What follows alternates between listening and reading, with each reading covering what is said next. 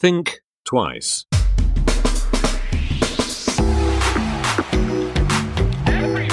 Think twice. Der Podcast über Innovationen, Werte und Wandel. Herzlich willkommen zur dritten Ausgabe von Think Twice, dem Podcast über Innovationen, Werte und Wandel. Heute machen wir mit euch einen Ausflug aufs Land und schauen mal, was es dort für spannende Möglichkeiten gibt, zusammen zu leben, zusammen zu arbeiten und zusammen Dinge zu entwickeln. Eingeladen haben wir dafür den Journalisten Frederik Fischer. Manche würden sagen Serial Entrepreneur. Auf jeden Fall ein sehr sympathischer und kompetenter Macher, der euch im Gespräch mit Patrick Breitenbach erklären wird, was ein Co-Dorf ist und was es in Wittenberge zurzeit gerade zu entdecken gibt. Viel Spaß dabei. Ich begrüße recht herzlich Frederik Fischer. Frederik ist äh, Journalist, ähm, Entrepreneur, Gründer und Chefredakteur von pict.de und seit einiger Zeit mit anderen Pionieren in Sachen Kodorf unterwegs. Und dann natürlich gleich die harte Einstiegsfrage. Hallo Frederik erstmal. Hallo, guten Morgen. Ähm, Wer oder was ist ein Kodorf? Was hat es damit auf sich? Das Kodorf besteht aus kleinen Häusern, so 30 bis 50 an der Zahl, und äh, Gemeinschaftsflächen. Das sind zum einen äh, ein Coworking Space und äh, eine Gemeinschaftsküche, also mit langer Tafel, wo man auch in größerer Zahl zusammenkommen kann. Und dann noch eine Reihe von weiteren ähm, ja, Zwecken, äh, ähm, Gemeinschaftsobjekten. Das können seine Werkstatt, das kann seine Gärtnerei. Ähm, das bestimmen wir dann gar nicht. Also der Coworking Space und die Gemeinschaftsküche sind quasi äh, festgeschrieben. Die restlichen Gebäude bestimmt dann die Baugemeinschaft. Also jedes Kodorf besteht aus einer Mischung aus Genossenschaft und Baugemeinschaft und die jeweiligen Gruppen vor Ort können dann auch nochmal im Detail definieren, was dann dort passieren soll. Das Ganze was es ja so äh, spannend oder anders macht, sage ich mal so, weil der derzeitige Trend ist ja nach wie vor die äh, große Landflucht, das heißt Menschen ziehen aus den Dörfern weg. Ihr wollt das sozusagen ja komplett umkehren. Ähm, was bedeutet eigentlich für dich grundsätzlich oder was fällt dir dazu ein, wenn ich sage, was ist für dich Landleben tatsächlich? Und vielleicht was war es vorher und was ist es jetzt?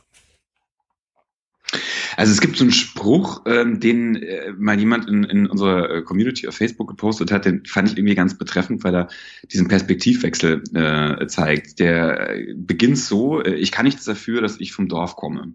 Und ich glaube, so ha hat man früher äh, in Großstädten über ähm, die Landbevölkerung gedacht. Ne? Also das ist irgendwie, oh, die Armen, die, die kommen irgendwie äh, auf dem Dorf, haben äh, eingeschränkten Horizont äh, und ähm, ja, sind so ein bisschen hinterwäldlerisch.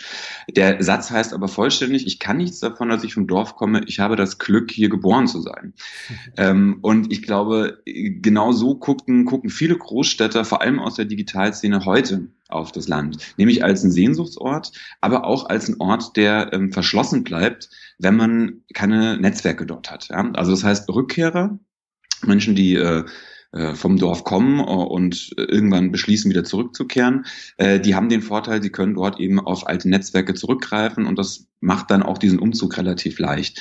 Jetzt ist es aber so, gerade in Berlin, aber auch in vielen anderen Großstädten, hat man ja viele Menschen, die sind da irgendwann mal aus dem anderen Ende der Republik für Studium oder für Berufseinstieg dahin gezogen. Und wenn man sich jetzt im Umland umguckt, ähm, dann hat, hat man dort keine Netzwerke. Und das macht halt diesen Umzug aufs Land tatsächlich äh, für viele Berliner wahnsinnig schwer. Und das merken wir auch immer wieder. Also wenn wir äh, bei Veranstaltungen fragen, so wer von euch äh, würde gerne aufs Land ziehen, man kann sich das gut vorstellen, so dann gehen irgendwie alle Hände nach oben, ist ja auch erwartbar, weil sonst wären die wahrscheinlich bei unseren Veranstaltungen auch falsch. Aber wenn man dann fragt, wer denn tatsächlich schon auf dem Land wohnt oder äh, unmittelbar vorhat, aufs Land zu ziehen, ähm, dann gehen alle Hände wieder runter. Mhm. Und wenn man nach den, nach den Gründen für diesen großen Unterschied fragt, dann kommt einfach ganz häufig genau dieser soziale, nämlich einfach die Angst, dort äh, zu vereinsamen, zu vereinzeln, niemanden zu haben, mit dem man sprechen kann. Und das ist im Endeffekt auch der Kern dieser ganzen Code-of-Idee, diesen Umzug aufs Land ähm, zu einem gemeinschaftlichen Erlebnis zu machen. Das heißt, im Grunde genommen zieht ein komplettes Netzwerk aufs Dorf? Oder wie kann man sich das vorstellen? Also kennen sich genau. alle, die jetzt in das Co-Dorf ziehen, schon vorher? Ja, das ist in dem Moment, wo die ins Co-Dorf einziehen, ist das so. Jetzt ist es aber so, ähm, wir haben ja äh, zwischen der Gründung der Baugruppe und der Fertigstellung des Dorfes, also dem Einzug, mindestens zwei Jahre. Ja, das, das dauert mit der Baurechtschaffung und mit tatsächlichen Bau der Häuser. Und diese Zeit nutzen wir aber, um äh, diese Gemeinschaft äh, zu bilden. Äh, und zwar nicht nur, dass die sich untereinander kennen, sondern auch, dass die die Orte kennenlernen, wo sie dann auch hinziehen. Also das heißt, äh, im nächsten Jahr beginnen wir gemeinsam mit einem ganz tollen Projekt namens Landwärts. Die bereiten Großstädter darauf vor, eben äh, auf dem Land ein neues Leben zu beginnen. Ähm, äh, also mit, mit diesem Projekt zusammen äh, holen wir unsere Baugemeinschaft nach Wiesenburg, wo gerade das erste Kodorf entsteht, und vernetzen die dort mit den Akteuren, die es da schon gibt. Und so ist dann tatsächlich der Effekt, dass wenn die einziehen, die eigentlich schon angekommen sind, geistig und emotional. Und das halte ich auch für ganz wichtig, weil ähm, das muss ja am Schluss wirklich für alle funktionieren. Das kann ja nicht sein, dass das dann nur für uns funktioniert, aber äh, die, die unmittelbare Nachbarschaft irgendwie dann die Nase rümpft oder irgendwie das Gefühl hat, jetzt kommen da irgendwelche äh, Berliner Invasoren, sondern ähm, das muss wirklich für alle funktionieren. Mhm. Was war denn für dich das ausschlaggebende Kriterium, dass du jetzt diesen Schritt tatsächlich wagst? Also war es eher so, ähm, dass das Land eher so Magnet ist oder die Stadt eher sowas äh, hergibt, wie hier kann ich oder hier ist die Lebensqualität dann doch nicht so toll und ich muss hier irgendwie mich wegbewegen? Hm, also die, die Gründe sind, glaube ich, bei, bei allen so leicht unterschiedlich, aber ich merke schon Parallelen und bei mir war das äh, ganz stark äh, geprägt durch eine Ernüchterung ähm, äh, hinsichtlich der Digitalisierung. Also für mich war das Internet äh, also ich bin 81er Baujahr ähm, und unsere Generation, die hatte, also ich war zu jung für Punk, ich war viel zu jung für, für, für die ganze Hippie-Bewegung und ich war äh, viel zu sehr im Süden, um die Techno-Bewegung mitzubekommen, weil ich äh, ursprünglich aus, aus Bayern komme. Mhm. Ähm, so, und dann war für mich das Internet halt so die erste äh, Subkultur, die so ein utopisches Versprechen ähm, äh, in sich trug und auch eine ganz klare Einladung gesprochen hat, hey, ihr könnt Teil davon sein, ihr könnt jetzt auch ähm, ja, diese ganze Umwälzung mitprägen. Und ich bin ja auch relativ früh dann schon in die Startup-Szene äh, eingestiegen, habe äh, inzwischen jetzt drei äh, Startups gegründet oder mitgegründet und war da anfangs also Feuer und Flamme für. Und äh, wie aber, glaube ich, viele, viele andere auch, hat sich diese Perspektive für das Netz in den, in den letzten Jahren stark gewandelt. Und von dieser Utopie ist ja nicht mehr allzu viel übrig geblieben. Äh, und, und gerade bei denen, die jetzt äh, besonders begeistert waren in der Anfangszeit, ähm, ist jetzt, glaube ich, auch die Enttäuschung besonders groß. Und äh, heute fühlt sich das Netz für mich im Endeffekt einfach an wie ins Büro gehen. Ne? Also ich bin jetzt nicht so drauf, dass ich sage, das Netz ist irgendwie blöd und wir müssen alle irgendwie raus und, und das sofort aufhören und abdrehen und Stecker ziehen. Aber es ist halt einfach nicht mehr cool. Ne? Also ich gehe heute irgendwie, äh, mache heute den Laptop an und bin auf äh, fünf Kommunikationskanälen ähm, beruflich erreichbar, überall pingt's, überall poppt irgendwas auf. Ähm, und ähm, ja, also das ist, äh, das ist einfach ein Büro. Und insofern bin ich auch tatsächlich froh, wenn ich dann irgendwie um 17 Uhr oder um 18 Uhr sagen kann, jetzt reicht's auch. Also dieses bis in die Nacht arbeiten hat sich für mich auch erledigt. So. Also das hat sich auf der einen Seite verschoben, auf der anderen Seite ist gleichzeitig dann wirklich dieses Bedürfnis gewachsen, mehr Zeit äh, in der Natur zu verbringen und mehr Zeit auch mit echten Menschen zu verbringen. Weil das ist ja ganz klar an diesen Momenten wie Silvester oder Geburtstag, wenn man so die letzten zwölf Monate Revue passieren lässt, ähm, dann sind die Momente, wo man 100 Likes auf Facebook bekommen hat, jetzt nicht die, die hängen bleiben, sondern es sind einfach die Momente mit Freunden und die Momente in der Natur. Und davon möchte ich einfach mehr verbringen. Und das schaffe ich, glaube ich, einfach nicht in der Stadt. Ja, dafür muss ich aufs Land. Ähm, aber auf der anderen Seite ist das Land tatsächlich dann von meiner Lebenswelt auch sehr weit entfernt. Also da muss von beiden Seiten viel passieren. Ich glaube, wir müssen uns aufs Land einlassen, aber das Land muss sich tatsächlich auch auf äh, die Digitalarbeiter einlassen. Mhm. Das ist ein gutes Stichwort, weil ich schätze mal, ähm, das größte Thema in Sachen äh, Stadt- und Landunterschiede ist ja wahrscheinlich Infrastruktur. Also sowohl, sage ich mal, was Mobilität angeht, dann natürlich äh, liegen Internetleitungen ausreichend. Ähm, dann das nächste, wenn man selber irgendwie Familie ist, also wie sind die die Betreuungsstrukturen, wie ist die Bildung und so weiter was war da so deine Erfahrung dahingehend und wie wichtig ist an dem Punkt dann Infrastruktur und was kommt da vielleicht als allererstes und was wäre nötig? Ja, das ist ein ganz, ganz äh, entscheidender Punkt und ähm, das ist für uns auch dann der Grund gewesen zu sagen, wir müssen da von Anfang an groß denken, weil diese Infrastruktur, die gibt's halt an den allerwenigsten Orten im ländlichen Raum. Gerade jetzt in, in, in Brandenburg. Gleiche gilt aber, glaube ich, auch in, in, in Bayern oder in Sachsen-Anhalt, in Nordrhein-Westfalen, überall eigentlich in Deutschland. Ähm, deswegen ist diese Idee, eine große Gemeinschaft zusammenzubringen, so wichtig, weil wir dann in der Gemeinschaft eben auch solche Infrastrukturprojekte direkt anschieben und umsetzen können. Also wenn wir uns jetzt vorstellen, es gibt ja auch ganz viele, die träumen davon, so einen Vier-Seitenhof äh, zu renovieren.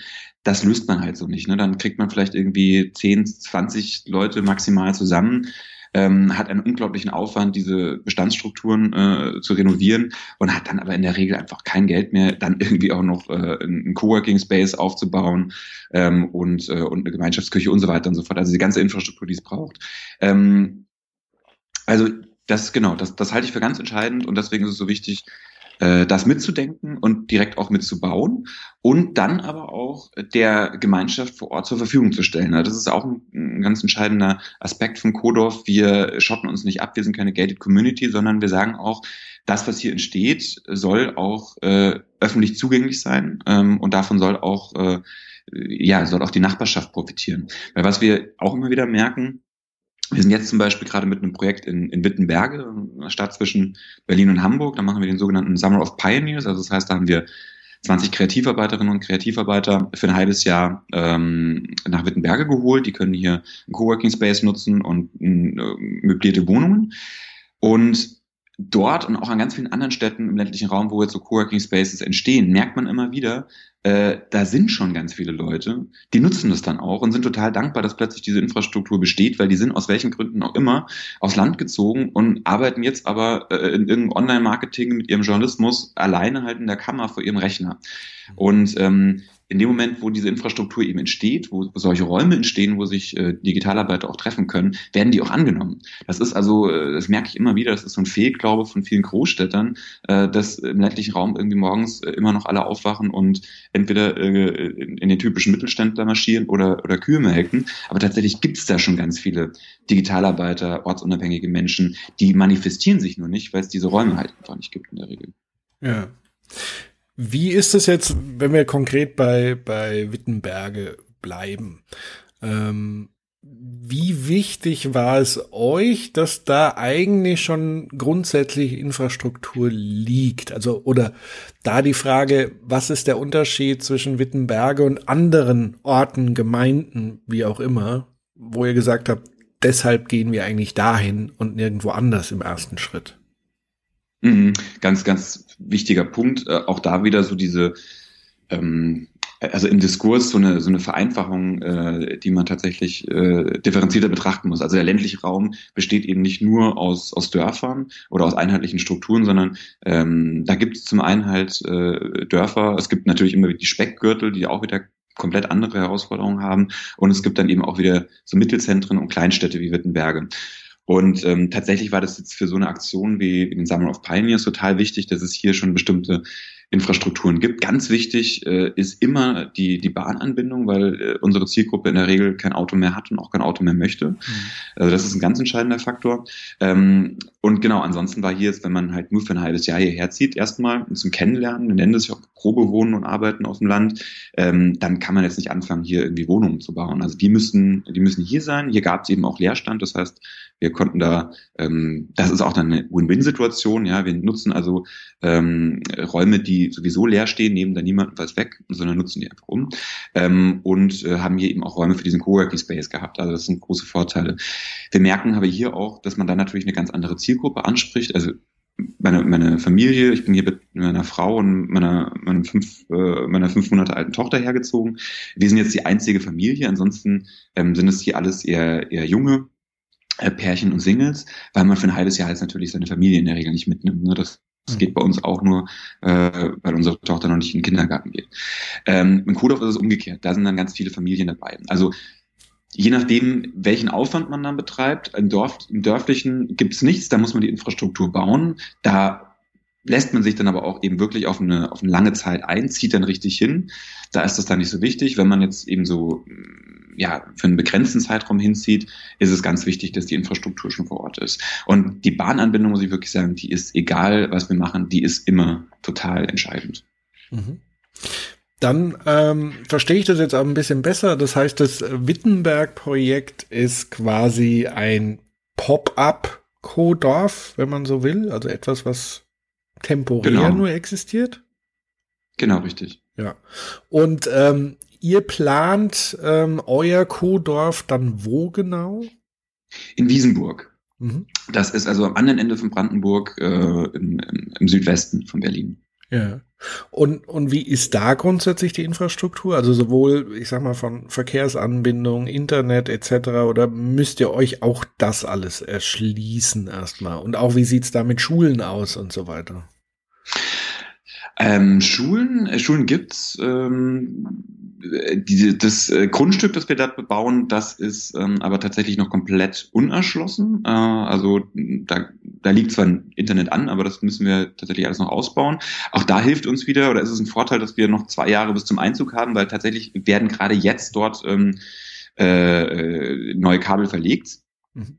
Und ähm, insofern machen wir uns jetzt keine Sorgen. Es gibt im Nachbarort ja auch äh, das Coconut, äh, das ist auch ein Coworking Space im ländlichen Raum. Da ist Internet auch ganz wichtig, die haben da auch keine Probleme mit. Also äh, das ist tatsächlich jetzt nichts, worüber wir uns Sorgen machen, aber worauf wir natürlich geachtet haben, das ist ganz entscheidend. Ohne Internet würde sowas nie funktionieren.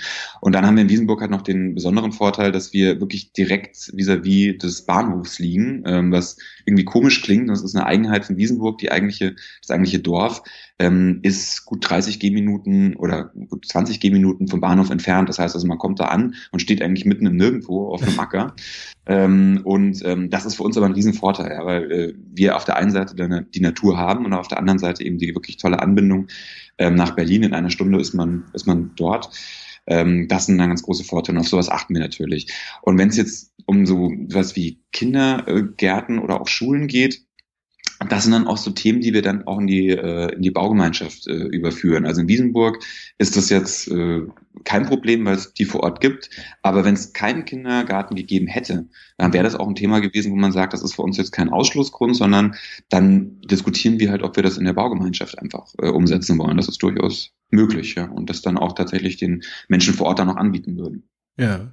Also ich höre sozusagen daraus, ohne eine tatsächliche Bahnanbindung, wie auch immer die aussieht und wie weit die Station ist, würde es erstmal grundsätzlich schwierig sein.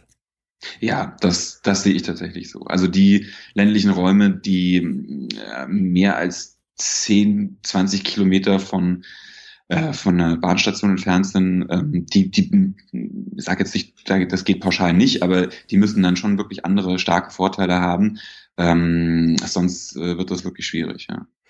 Ja, vor allen Dingen, das ist ja auch hinsichtlich, sag ich mal, äh, der ökologischen Trendwende nicht ganz genau. unwichtig. Ähm, wenn man halt sieht, äh, eigentlich auf dem Dorf, wo du keinen Bahnhof hast, hast du eigentlich auch keine Chance, äh, rund um das Auto, also irgendwie eine Alternative dir zu überlegen, tatsächlich. So ist es. So ist es. Ähm, das ist das Problem.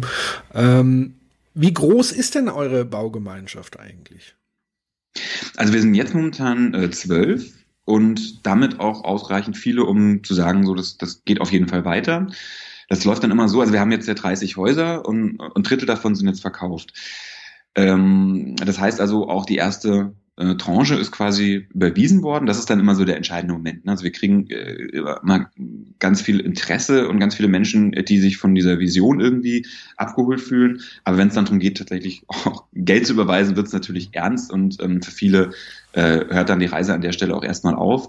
Aber in Wiesenburg haben wir jetzt ausreichend viele, um die nächsten Schritte gehen zu können. Das heißt, wir können Baurecht schaffen, wir können das Grundstück auch erwerben.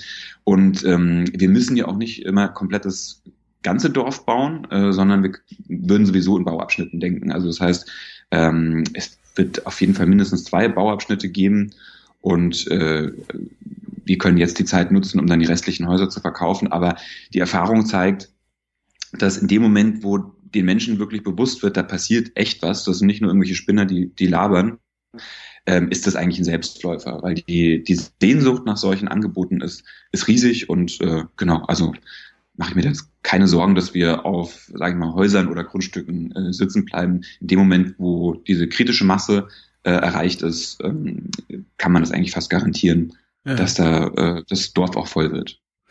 Wie setzt sich denn dann ähm, das geplante Dorf zusammen aus diesen Objekten? Also ich nehme an, ein Teil wird, werden Wohnobjekte sein. Richtig. Und was kommt dann genau. noch alles so dazu? Also vielleicht auch in den jeweiligen Schritten. Also im, im allerersten Schritt, was ist äh, geplant? Mhm. Also ganz wichtig sind äh, natürlich erstmal die, die Häuser. Also wir haben ja drei Häusergrößen, das sind 24, 55 und 80 Quadratmeter. Ähm, das ist jetzt nicht wahnsinnig üppig, aber das ist auch bewusst so gewählt, weil wir äh, durchaus auch ähm, eine Zielgruppe ansprechen, ansprechen wollen, die auch eine neue Art von ja, von, von, von Wirtschaft anstrebt. Also dieses Thema Degrowth ist bei uns auch ganz wichtig. Das heißt, wir sagen, ähm, das ist äh, nicht nur dem Umstand geschuldet, dass man Geld spart, wenn man auf weniger Quadratmetern wohnt, sondern das ist auch eine ganz bewusste Entscheidung, ähm, äh, nicht verschwenderisch mit Raum und auch mit Objekten umzugehen, wenn man wenig Platz hat, dann muss man sich wirklich sehr genau überlegen, was stellt man sich denn ins Haus rein, mit was, welchen Objekten, Gegenständen möchte ich denn wirklich leben, so und und äh, das hat den einen Hintergrund. Der andere Hintergrund ist aber auch, dass wir natürlich ähm, sagen, es ist Teil des Konzepts, dass wir vieles, ähm, was wir vorher alle jeweils einzeln in unseren Häusern und Wohnungen gemacht haben, halt ohne Probleme auch in die Gemeinschaft überführen können. Und da darf man dann eigentlich dann auch profitieren. Das ist zum einen ganz banal das Büro. Ja, wir brauchen nicht alle ein Büro, wenn wir einen Coworking Space haben. Ja, dann können wir einfach äh, dorthin gehen, um zu arbeiten. Das spart schon mal viel Fläche. Wir brauchen auch nicht immer einen riesigen, eine riesige Küche und einen, riesigen Platz äh, für, den, für die lange Tafel, die permanent ja irgendwie Quadratmeter frisst, nur weil wir gelegentlich mal äh, mehrere Freunde einladen. Auch dafür haben wir dann eben die Community Kitchen und können dort dann die Leute versammeln. Also das sind so grundsätzliche Überlegungen und es hat auch den Effekt, dass ähm, die Menschen dann natürlich auch eine Motivation haben, ihre einzelnen Häuser zu verlassen und eben dann wirklich auch die, die Gemeinschaft zum Leben zu erwecken. Also die Häuser, ganz wichtig, erster Teil, dann der Coworking Space und die Community Kitchen aus genau diesen Gründen. Ja, also wenn ich es nicht im Haus habe, dann muss ich es natürlich in der Gemeinschaft haben. Das heißt, diese beiden Sachen, die entstehen auch schon sehr früh. Und alles weitere ähm, priorisieren wir dann in der Gemeinschaft. Das ist ein Prozess. Äh, du beschäftigst dich ja auch viel mit, äh, mit Agilität, mit Scrum und sowas. Ähnliche äh, Tools werden wir da auch anwenden. Das heißt, wir werden äh, iterativ einfach immer wieder zusammenkommen und priorisieren und äh, eben dann bestimmen, äh, wem, welchen Objekten äh, widmen wir uns jetzt als nächstes. Dann steht irgendwann auch noch das Thema Gästewohnungen an. Also wir machen es ja zum zur Auflage. Wir geben uns selbst so eine Art Zweckentfremdungsgesetz freiwilliger Natur. Das heißt also, wir sagen, äh, wer hier ein Haus kauft, der muss auch hier ähm, oder wer im Kodorf wohnen möchte, der muss sich auch einen Erstwohnsitz anmelden. Mhm. Ähm, weil das sonst, glaube ich, einfach nicht funktionieren würde, wenn wir irgendwie so Leute haben, die so Ferienwohnungen etablieren und da irgendwie rein und rausfliegen und andere versuchen, da wirklich ein Leben aufzubauen. Ähm, das heißt aber auch, wenn ich halt wenig Platz habe äh, und dann Gäste zu Besuch kommen, die müssen ja irgendwo äh, schlafen. Das heißt, wir werden halt nochmal einen extra Bereich einrichten mit, mit Gästewohnungen. Aber das kommt dann zu einem relativ späten Zeitpunkt erst. Mhm. Und, und wie groß kann man sich dann ähm, das Coworking vorstellen, das Büro entsprechend? Also wie für wie viele Leute plant ihr und wie viele Leute können sozusagen dann auch da entweder aus dem Dorfumfeld oder von weiter weg ähm, arbeiten? Wir planen so grob mit äh, 50 Arbeitsplätzen in so einer Mischung aus äh, kleinen Büros und, und Flexdesks. Also äh, quasi einfach nur Tischen, äh, die flexibel genutzt werden können. Und wir nutzen dafür ein altes Sägewerksgelände. Das ist auch ganz wichtig, dass wir jetzt nicht alles, dass wir auf, auf, äh, auf dem flachen Land quasi äh, anfangen. Ähm, dieses Sägewerksgelände, das war ein ähm, altes äh, VIB mhm.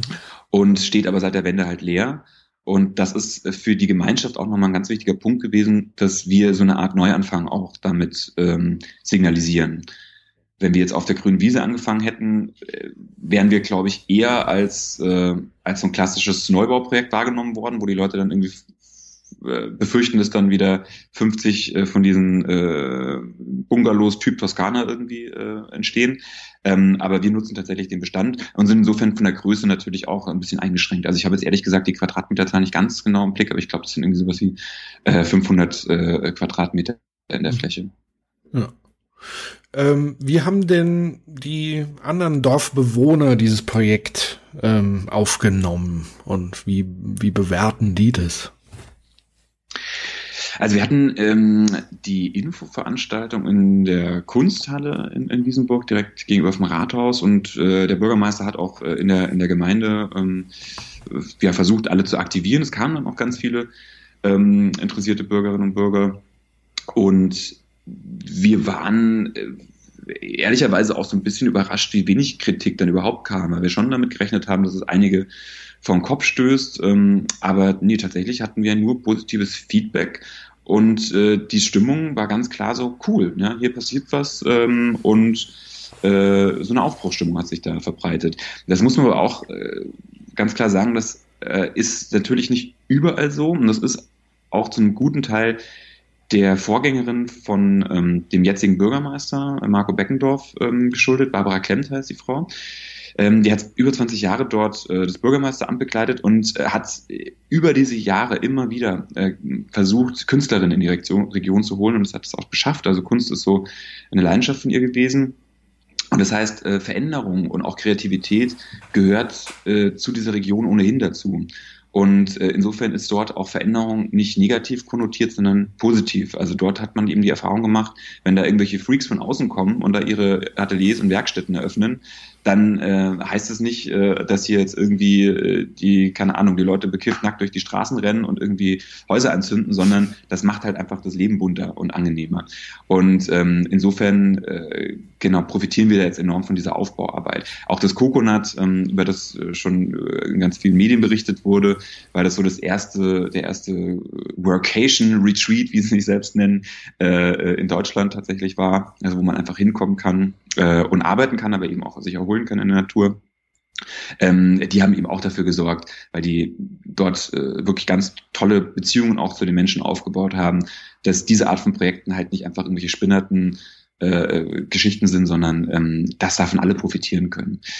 Äh, und in Wittenberge ist es ganz ähnlich. Also auch hier merken wir, ähm, Wittenberge ist eine, eine Stadt, die ständig im Wandel ist. Äh, es waren mal irgendwie 1000 Leute, dann kam die Industrialisierung, plötzlich waren es irgendwie über 30.000 Leute, dann kam die Wende, dann ist wieder ist die Stadt um über ein Drittel geschrumpft. Also das heißt, da gibt es einen ständigen Austausch, einen ständigen Wandel.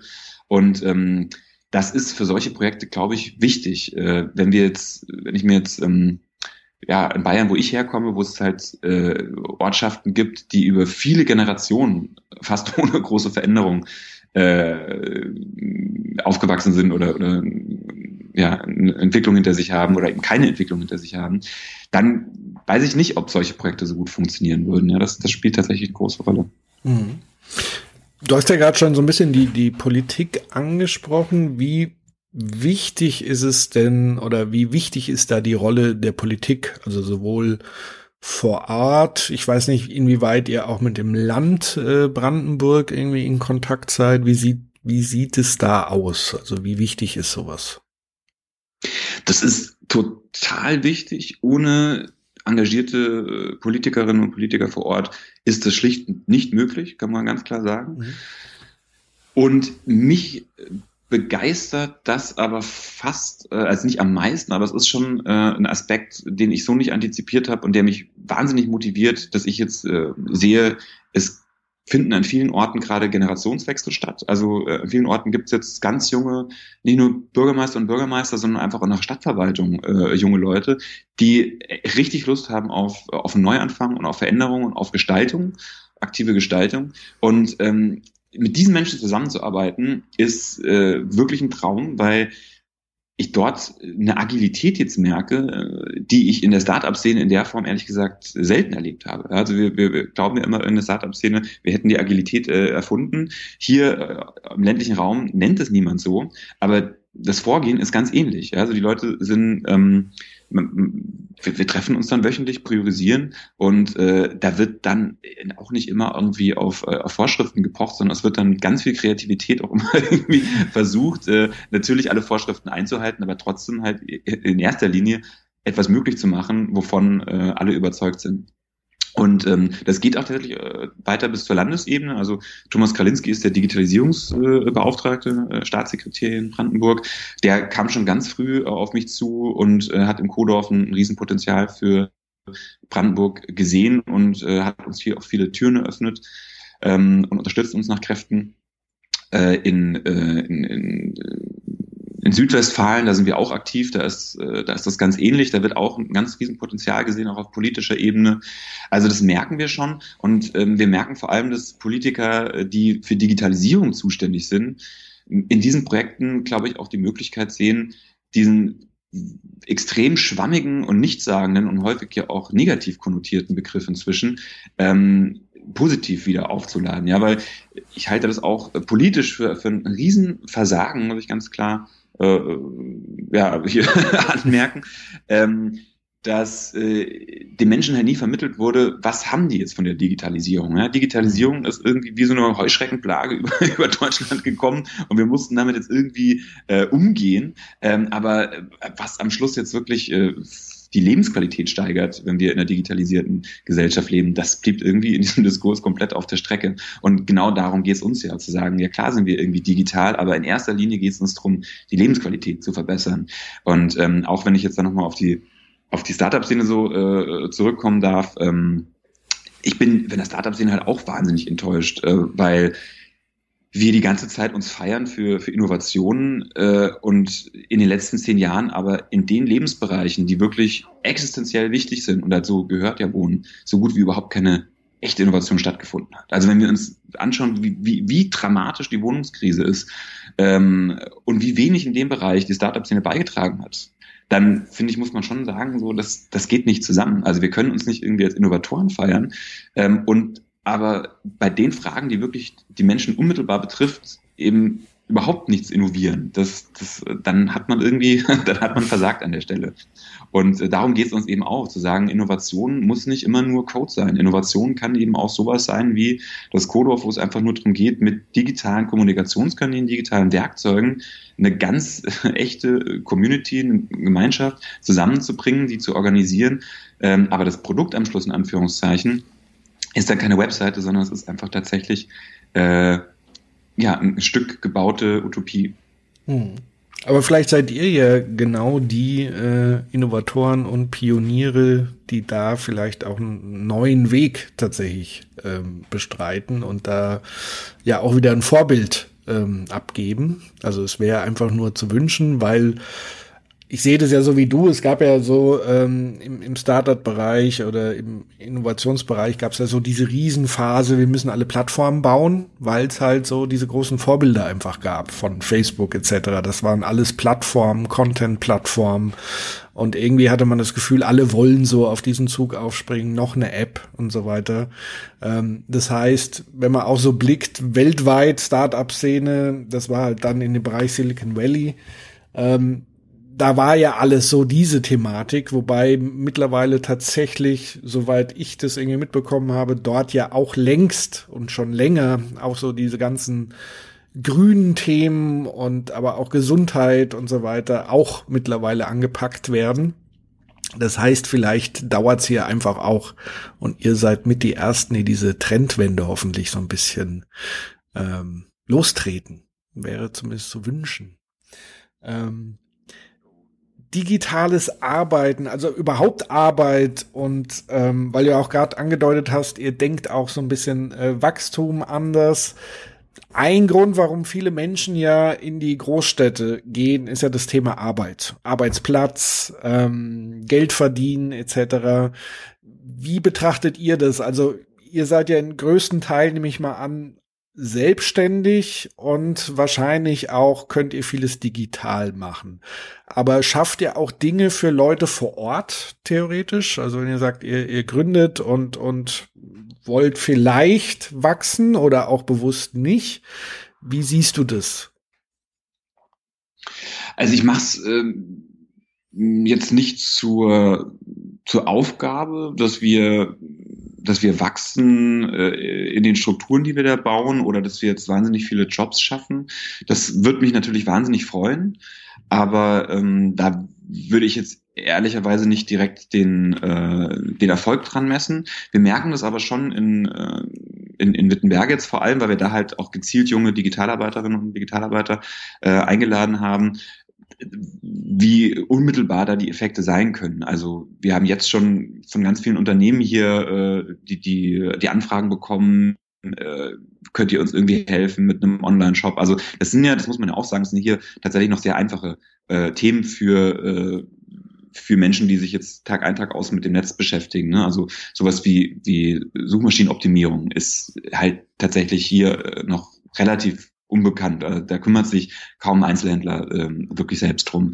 Also das heißt, man kann hier mit äh, relativ wenigen Schritten und wenigen Stunden auch eine Menge verbessern. Also das, das ist auf jeden Fall möglich. Wir merken auch, dass ähm, dass es ja auch von vielen Digitalarbeitern den Wunsch gibt, wieder stärker mit den Händen zu arbeiten. Das heißt, ich kann mir auch hier ganz tolle äh, Kooperationen äh, vorstellen, wo äh, Digitalarbeiter einerseits vielleicht ihre, ihr Wissen ähm, über äh, ja die die Präsentation von von von Dienstleistungen Produkten online anbieten können auf der anderen Seite aber dafür dann vielleicht auch irgendwie ein, ein, Stück Land bewirtschaften können oder sowas. Also ich sehe da ganz viel Potenzial aber es ist ehrlicherweise was was ich noch ein bisschen nach hinten geschoben habe weil äh, jetzt so viele andere äh, Herausforderungen erstmal auf uns warten äh, und wir uns auch nicht verheben wollen.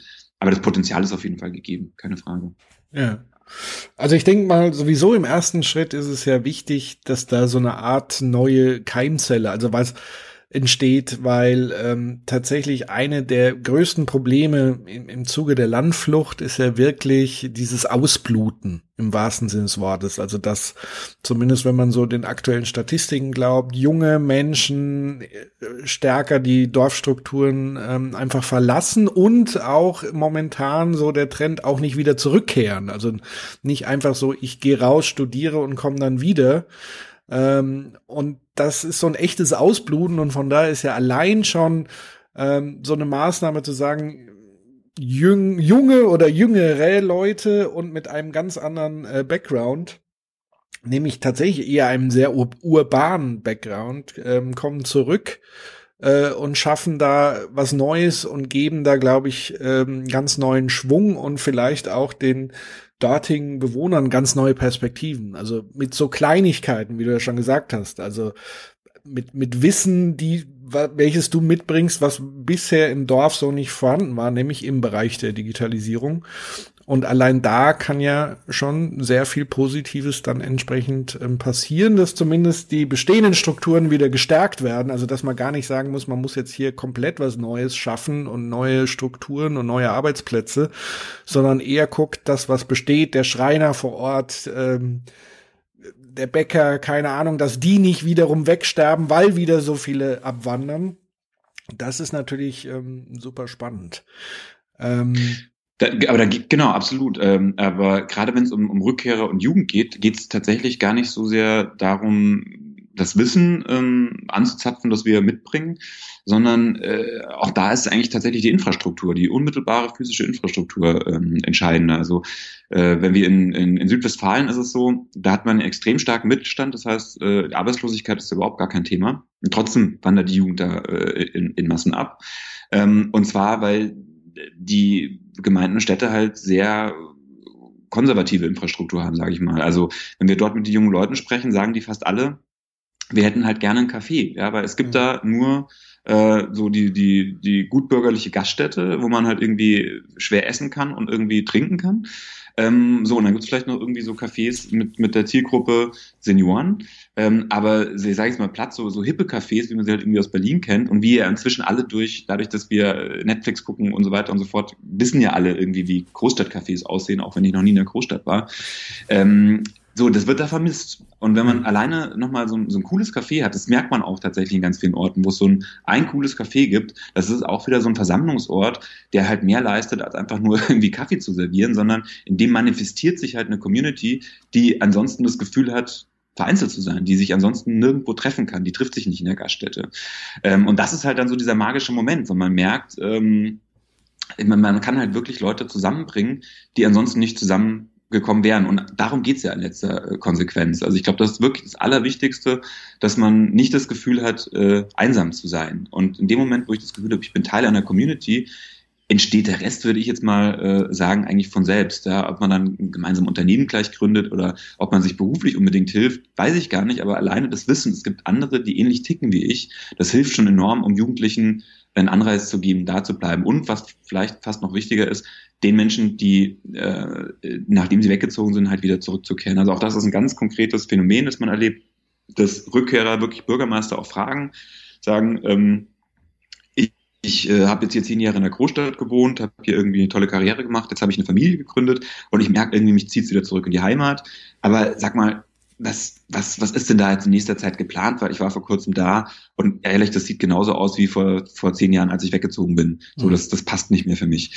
Ähm, und wenn man solchen Menschen halt dann ein konkretes Angebot geben kann, dann ist die Wahrscheinlichkeit wirklich enorm hoch, dass man äh, die auch dann wieder zurückbekommt. Ja, das, das ist ganz wichtig. Absolut. Und das hat natürlich schon auch wiederum mit ähm, Wissenstransfer ja zu tun. Das heißt, aus diesem Bedürfnis heraus, ähm, dass da jemand die Dinge dann in die Hand nimmt und was kreiert, damit dieses Bedürfnis wiederum ähm, gedeckt wird, da, das kannst du ja nicht als Einzelkämpfer. Also das heißt, mhm. ähm, ich nehme mal an, dass ihr als Co-Dorf-Community auch euer Wissen wiederum teilt mit Leuten, die sagen, ah, ich würde das gerne in meiner Gemeinde auch irgendwie aufziehen, könnt ihr mir mal ein paar Tipps geben und so weiter.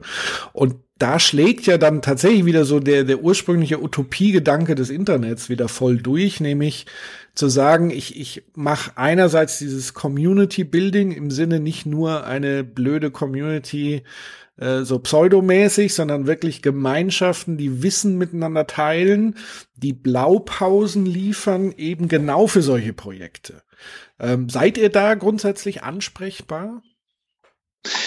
Äh, grundsätzlich auf jeden Fall. Ich äh, muss es nur insofern einschränken, weil wir äh, wirklich ein extrem kleines Team sind. Also konkret äh, ist das äh, neben mir noch äh, der Architekt Patrick Meyer, der äh, das Architekturbüro AGMM in München äh, leitet. Also das, das Team äh, steht uns auch zur Verfügung und unterstützt uns da.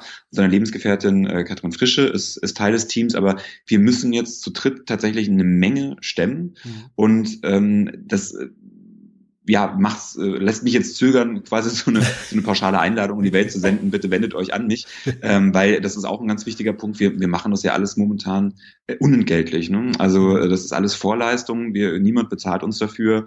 Und ähm, ich, äh, ja, also muss schon irgendwie auch gucken, dass irgendwie meine Familie ernährt bleibt und so. Das heißt, es ist schwierig. Ähm, aber wenn wir merken, da ist, äh, da, das Projekt ist zum Beispiel schon weiter fortgeschritten, ja, das ist jetzt nicht nur irgendwie so eine äh, dieser reinen Ideenphase oder man könnte mal, also wenn der Konjunktiv schrumpft, äh, steigt umgekehrt meine Bereitschaft, da auch gerne äh, ganz konkret zu helfen, weil wir würden uns natürlich freuen, wenn, äh, wenn diese Utopie, die du gerade beschreibst, Wirklichkeit wird. Ja, das ist auch ganz klar einer meiner Hauptantriebe, äh, du hast ja schon erwähnt, ich, ich äh, arbeite im Journalismus. Ich, in der Branche merkt man halt, wie in kaum einer anderen, wie, äh, wie wir jetzt alle dazu beigetragen haben, Journalisten, aber natürlich äh, noch viel mehr äh, soziale Plattformen, soziale Medien, immer mehr Aufmerksamkeit ins Netz zu gießen, ohne zu fragen, was macht ihr denn da und ist das gut? ähm, und äh, für mich äh, ist das wirklich der Moment gewesen, wo ich gesagt habe, so dass diesen diese Dynamik muss man umdrehen. Ja? Wir müssen das Netz nutzen, um die Aufmerksamkeit wieder in die echte Welt zu, zu lenken und dort eben äh, positiv zu nutzen. Und insofern alles, was was dem dient, ähm, dem stehe ich total äh, euphorisch gegenüber und unterstütze nach Kräften. Genau, es war tatsächlich noch nicht mal so gemeint, dass jetzt sich alle äh, an, an dich oder an euer Team wenden soll, weil so wie ich es verstanden habe, gibt's ja schon ähnliche Projekte in anderen Orten. Gibt es sowas wie so eine Über-Community, sage ich mal, ähm, übergeordnete, die sich um solche Themen Gedanken macht? Gibt es da irgendwo eine Anlaufstelle, wo eine Gruppe, wie auch immer? Na, also in, ja, ähm, nicht äh, im ganzen Bundesgebiet, aber es gibt es gibt durchaus äh, eine Szene, sage ich mal, zu der wir uns zählen, ähm, zu der aber auch viele andere Akteure gehören. Und einige davon, äh, die äh, verstehen sich auch vielleicht noch stärker als wir in der Rolle, ähm, dieses Wissen auch äh, zu teilen mit anderen Projekten, weil die äh, teilweise auch eben eine Finanzierung genau für diese Zwecke auch haben. Das heißt, die können uns auch besser abbilden. Das ist zum Beispiel einmal das Projekt Coworkland, mit dem kooperieren wir jetzt hier auch äh, in Wittenberge. Die machen äh, Pop-up Coworking Spaces im ländlichen Raum. Das ist ein Projekt, das ist äh, aus der Heinrich-Böll-Stiftung in Schleswig-Holstein äh, entstanden. Und ähm, das ist eine Genossenschaft für Coworking Spaces im ländlichen Raum, genau mit dem Zweck, auch sich wirklich dort äh, das Wissen zu teilen, sich gegenseitig zu helfen und Menschen, die mit der Idee spielen, jetzt erstmal, da geht es halt noch nicht um das gemeinsame Leben, da geht es wirklich nur ums Coworking. Äh, die Menschen, die einen Coworking Space im ländlichen Raum eröffnen wollen, da eben mit dem entsprechenden Wissen zu versorgen. Ähm, und dann gibt es in Berlin das äh, Netzwerk Kreativorte Brandenburg und Zukunftsorte Brandenburg. Das, äh, das sind zwei Marken quasi, zwei Initiativen, die aber unter einem Dach sind. Ähm, und die verfolgen auch sehr aufmerksam, mappen auch tatsächlich äh, alle Projekte in dem Bereich, die neu entstehen. Das kann man sich angucken, kann man einfach googeln, Kreativorte Brandenburg. Da sieht man eine Übersicht ähm, und auch die teilen Wissen und äh, sind in, in, Maßen auch äh, offen, glaube ich, für, für den Austausch. Bei denen ist es auch ähnlich. Noch werden die nicht finanziert und äh, machen das ehrenamtlich. Das heißt, auch da ist es ein bisschen schwierig mit der Zeit. Und dann gibt es noch ähm, den Verein ähm, Think Tank äh, Neuland 21, da bin ich auch Mitglied, ähm, die sich äh, auch durchaus wissenschaftlich äh, dem Thema nähern äh, und da auch mit, mit Forschungsprojekten aktiv sind, um einfach zu gucken, wie sieht das Landleben im 21. Jahrhundert aus, äh, wie sollte es aussehen äh, und, und was kann man machen, um, um die, äh, die Kluft, die Lücke zwischen äh, ist und soll zu schließen. Wunderbar, da haben wir ja dann doch ganz viele Anlaufstellen für alle, die sich äh, rund um das Thema interessieren. Ähm, letzte Frage, weil ich dann dich auch nicht groß noch aufhalten möchte, weil du sicherlich äh, noch viele andere ähm, Aufgaben heute hast. Ähm, habt ihr euch auch mit dem Thema so ein bisschen Ernährung befasst? Also sprich, ähm, gesunde Ernährung, regionale Ernährung, regionales Einkaufen. War das für euch auch so ein Thema? Äh, das ist ein ganz, ganz wichtiges Thema, ähm, das auch immer wieder aufkommt. Äh, Im Code of Wiesenburg haben wir jetzt tatsächlich den Luxus, dass wir äh, auch eine, ähm, eine Landwirtin wirklich direkt im Team haben. Mhm. Ganz spannende Mischung. Ähm, eigentlich ist die auch Journalistin und, und arbeitet für ein digitales äh, Startup, aber ähm, ist eben auch im früheren Leben Landwirtin gewesen. Das passt wirklich perfekt. Äh, wir haben auch ähm, Umfragen gemacht, jetzt konkret beim Code Wiesenburg, äh, welche zusätzlichen Gemeinschaftsgebäude sie sich wünschen. Und da war auch sowas wie ein Hofladen äh, erwähnt. Und das hat fast noch höher gerankt, muss man ehrlicherweise sagen, als der Coworking Space. Also das heißt, es ist ein ganz, ganz äh, wichtiger Punkt. Auch das Thema gemeinsames Gärtnern ist ein ganz wichtiger Punkt. Das wird es auf jeden Fall geben. Ähm, und es ist auch in der Hinsicht nochmal, äh, also Essen verbindet, ja, und ich glaube, es verbindet auch ähm, solche Projekte wie das Kodorf mit der Region. Also das heißt, wenn wir äh, lokal einkaufen ähm, und überlegen, wie wir auch äh, lokal zusammenarbeiten können beim Thema Ernährung, ähm, dann schmiedet das natürlich auch einfach eine, äh, ein Band, äh, das für das Funktionieren wieder ganz wichtig ist. Und wir haben jetzt hier in, in Wittenberge auch ein Team, äh, ein junges Startup, die heißen Food Companions. Und äh, die kommen eigentlich auch aus dem Bereich Design Thinking äh, und, und äh, ja, agiler äh, Projektentwicklung, Projektmanagement. Äh, und haben aber eine ganz große Leidenschaft für das Thema und sind jetzt auch aktiv dabei, hier mit den Landwirten vor Ort zu überlegen, wie können wir denn äh, die äh, die ja, Prozessketten äh, analysieren, optimieren ähm, und äh, einfach für, für so eine Klientel wie uns jetzt auch äh, anpassen. Also das heißt, da, da passiert jetzt auch wieder ganz konkret dieser Wissenstransfer, auch glaube ich für die, und das ist natürlich für die auch ganz spannend, hier mit den Landwirten der Region in Austausch zu treten. Also das ist ein elementares äh, Thema, ähm, wo ganz viel passiert. Und was ja auch ganz spannend ist beim Thema Digitalisierung, ne, die Landwirtschaft, das, das, das, äh, das weißt du selbst auch, ist, ähm, ist ja schon extrem weit digitalisiert. Ja, es gibt ja wenige Bereiche, die äh, in so kurzer Zeit jetzt so eine unglaubliche Entwicklung hinter sich haben bei der Digitalisierung. Das heißt, äh, da können, glaube ich, auch viele, die aus dem Netz kommen, noch eine Menge lernen äh, über äh, über Technologie im ländlichen Raum, weil die gibt's halt wirklich in der Landwirtschaft ganz extrem. Ja, absolut. Finde ich super spannend, dass ihr das wirklich so ganzheitlich denkt, weil dann macht es ja erst Sinn. Also nicht einfach zu sagen, so, wir machen hier jetzt einfach einen Coworking Space und, und fertig und alles bleibt so, wie es sonst ist, sondern dass ihr wirklich euch äh, tief in die jeweiligen Strukturen rein äh, denkt und rein vernetzt und da mit den Akteuren was macht, weil ich glaube, nur so entstehen wirklich spannende ähm, neue Dinge. Das ist, äh, finde ich, richtig cool. Und ähm, wann ist es denn ungefähr soweit? Wann kann ich euch dann besuchen kommen und mir das angucken? ähm, also wir hoffen, wir können dich zur äh, Eröffnungsfeier im Jahr 2021 einladen. Vorher wird es wahrscheinlich schwierig. In Wittenberge bist du aber jederzeit willkommen. Ja.